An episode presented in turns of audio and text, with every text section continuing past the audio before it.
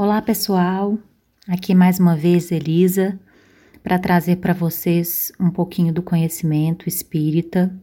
A gente vai começar então a série Evangelho segundo o Espiritismo, lendo alguns trechos do Evangelho segundo o Espiritismo e comentando.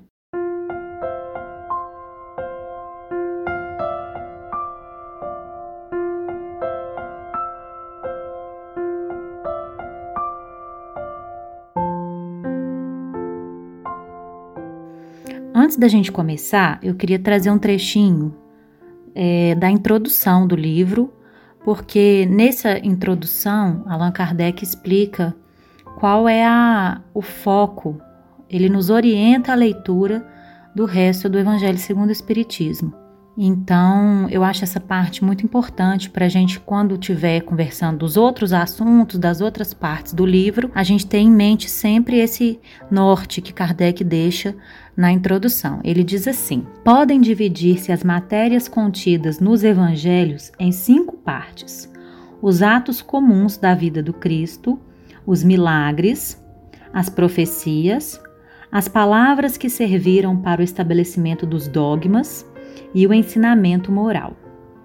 Se as quatro primeiras partes foram objeto de controvérsias, a última manteve-se inatacável. Diante desse código divino, a própria incredulidade se inclina. Em um trecho mais adiante, ele diz: Para evitar esses inconvenientes, reunimos nesta obra os artigos que podem constituir, propriamente falando, um código de moral universal, sem distinção de culto. Então, esse trecho que eu destaquei aqui, a toda a introdução vale muito a pena a leitura, mas esse trecho que eu destaquei é o norte que Allan Kardec dá para a leitura dos evangelhos de Jesus e para os comentários que os espíritos trouxeram a respeito desses trechos do evangelho selecionados aqui por Kardec. Então, está dizendo que Várias partes do evangel dos evangelhos de Jesus geraram muitas controvérsias. Se Jesus teve ou não teve irmãos, se Nossa Senhora era virgem ou não, enfim, uma série de controvérsias.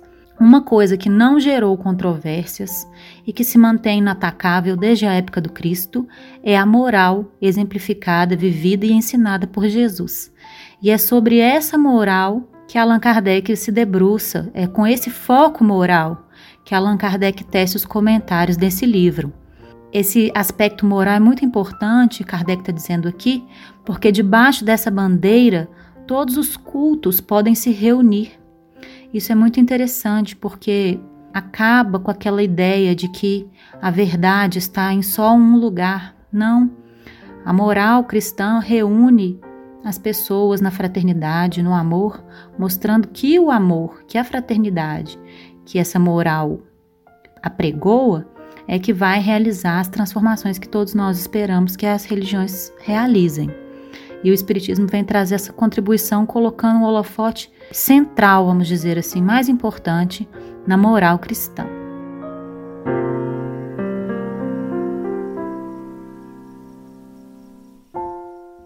Antes então de começar essa gravação, eu abri aleatoriamente o Evangelho segundo o Espiritismo. A gente sabe que esse aleatoriamente a gente pede a intuição dos espíritos amigos para orientarem essa escolha do texto de acordo com as nossas necessidades, né? O que saiu aqui para nós hoje foi a parábola do semeador.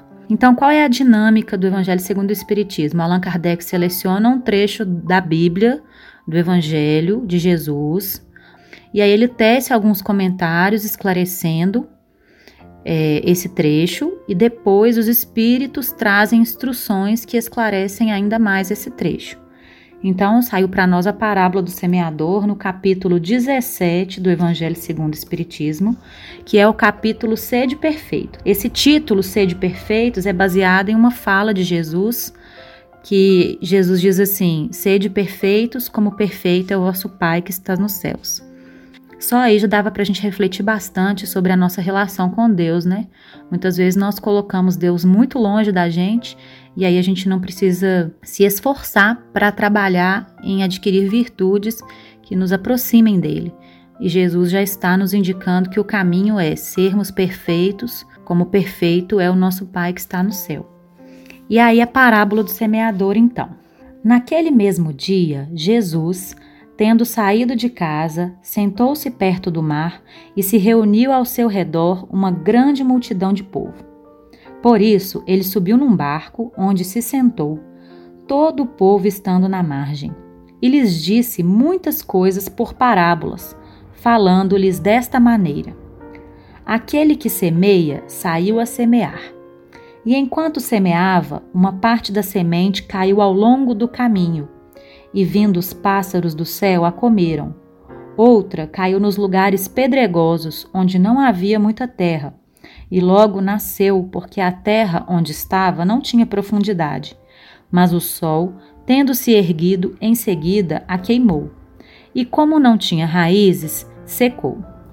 Outra caiu nos espinheiros, e os espinhos, vindo a crescer, a sufocaram. Outra, enfim, caiu na terra boa e deu frutos, alguns grãos rendendo cento por um, outros sessenta e outros trinta. Que ouça aquele que tem ouvidos para ouvir. Esse trecho está no Evangelho de Mateus, capítulo 13, versículos de 1 a 9. E tem mais um trecho aqui. Escutai, pois, vós outros, a parábola do semeador. Esse é, esse é um trecho, pessoal, que explica, que o próprio Cristo explica o significado da parábola que ele contou antes. Então vamos lá. Todo aquele que escuta a palavra do reino e não lhe dá atenção, o espírito maligno vem e arrebata o que havia sido semeado em seu coração. É aquele que recebeu a semente ao longo do caminho. Aquele que recebeu a semente no meio das pedras é o que escuta a palavra e que a recebe na hora mesmo com alegria. Mas ele não tem em si raízes e não está senão por um tempo. E quando sobrevêm os obstáculos e as perseguições por causa da palavra, a toma logo como objeto de escândalo e de queda. Aquele que recebe a semente entre os espinhos é o que ouve a palavra mas em seguida, os cuidados deste século e a ilusão das riquezas sufocam em si essa palavra e a tornam infrutífera. Mas aquele que recebe a semente numa boa terra é aquele que escuta a palavra, que lhe presta atenção e que dá fruto e rende cento ou sessenta ou trinta por um. Evangelho de Mateus, capítulo 13, versículos 18 a 23. E para terminar a nossa leitura, para não ficar muito longa, tem só um trechinho aqui que Allan Kardec comenta sobre essa parábola. A parábola da semente representa perfeitamente as diferenças que existem na maneira de aproveitar os ensinamentos do Evangelho. Quantas pessoas há, com efeito, para as quais eles não são senão a letra morta, que, semelhante à semente caída sobre a rocha, não produzem nenhum fruto? Ela encontra uma aplicação não menos justa nas diferentes categorias de espíritas. Não é o emblema daqueles que não se apegam senão aos fenômenos materiais e deles não tiram nenhuma consequência porque não veem neles senão um objeto de curiosidade? Daqueles que não procuram senão o brilho das comunicações dos espíritos e não se interessam por elas senão quando satisfazem a sua imaginação, mas que depois de as terem ouvido são tão frios e indiferentes quanto antes? Que acham os conselhos muito bons e os admiram, mas deles fazem aplicação nos outros e não a si mesmos? Dos que, enfim, para quem essas instruções são como uma semente caída na boa terra e produzem frutos? Aqui termina o comentário de Allan Kardec.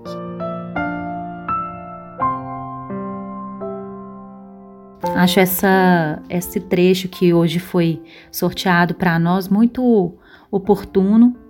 Acredito que tanto Jesus quanto Allan Kardec demonstram várias, várias posturas que nós costumamos ter diante do conhecimento divino, da palavra, né? Do conhecimento do que os espíritos trazem, enfim, todos os conhecimentos que vêm à Terra para nos transformar e nos fazer crescer mostram aqui diversas posturas que nós podemos ter, né? Nós podemos ouvir, nós podemos não ouvir, nós podemos ouvir, mas depois as conveniências e as nossas nossos hábitos e a cultura nos privam desse conhecimento e nós acabamos relaxando e deixando para lá.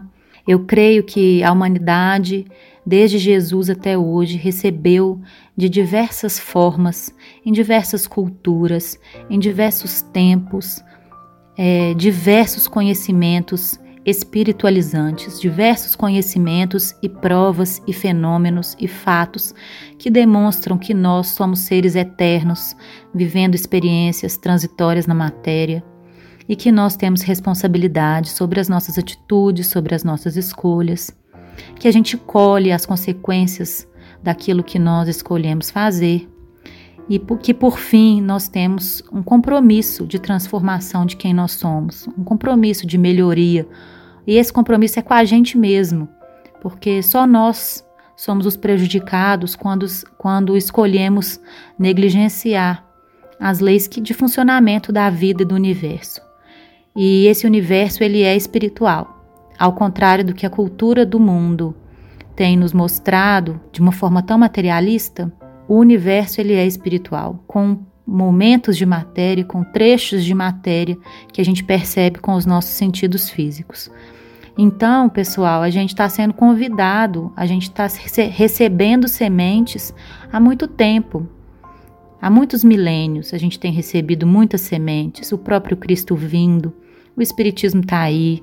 É, nada do que eu disser nesses áudios é novidade na Terra, está tudo aqui escrito nos livros.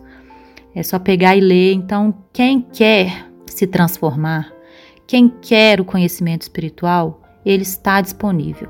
Nós temos a chance de ser terra boa, que procura, que vai atrás, que recebe, que se transforma com esses conhecimentos.